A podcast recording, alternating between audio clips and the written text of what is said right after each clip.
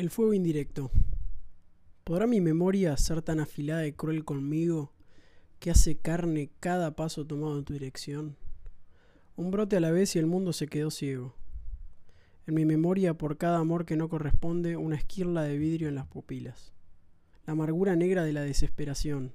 La pesadumbre gotea el último yunque para hundirlos a los dos.